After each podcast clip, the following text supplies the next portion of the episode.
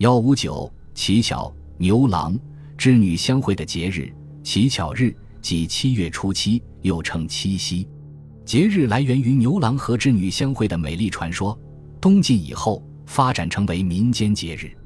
陈洪《长恨歌传》说：“秋七月，牵牛织女相见之夕。”秦人风俗是夜张锦绣，晨饮食，树瓜花，焚香于庭，号为乞巧。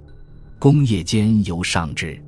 又《丽情集》也说：“三拜毕，露真于月，任现于场。”可见七夕主要是广大妇女们的节日。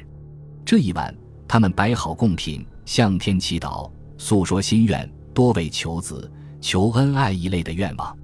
白居易《长恨歌》诗中有“七月七日长生殿，夜半无人私语时，在天愿为比翼鸟，在地院为连理枝”，这描述的唐明皇与杨贵妃在七夕夜向苍天祈祷时诉说的私房话。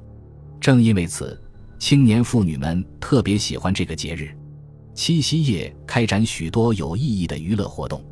王仁玉《开元天宝遗事》卷下记载宫中七夕夜活动情况：曰，帝与贵妃每至七月七日夜，在华清宫游宴，十宫女被陈瓜花酒馔于庭中，求恩于牵牛之女星也。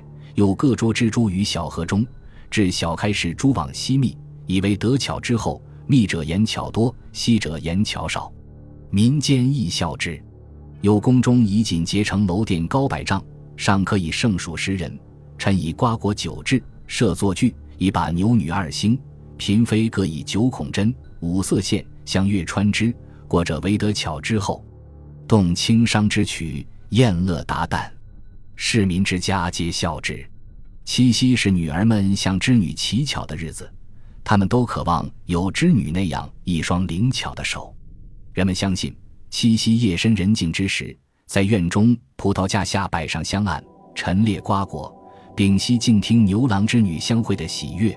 如果碰巧这时天上洒下零星细雨，那一定是织女激动的泪水。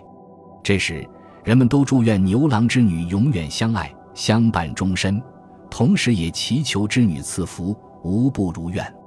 李商隐《七夕偶题》诗写道：“灵归天上匹。”巧一世间人，花果香千户，生鱼烂四邻，反映的就是这种乞巧风俗。另外，乞巧日还有一些风俗，如读书人讲究于是日晒书，防虫蛀腐霉；农家则晒衣，讲究保健卫生。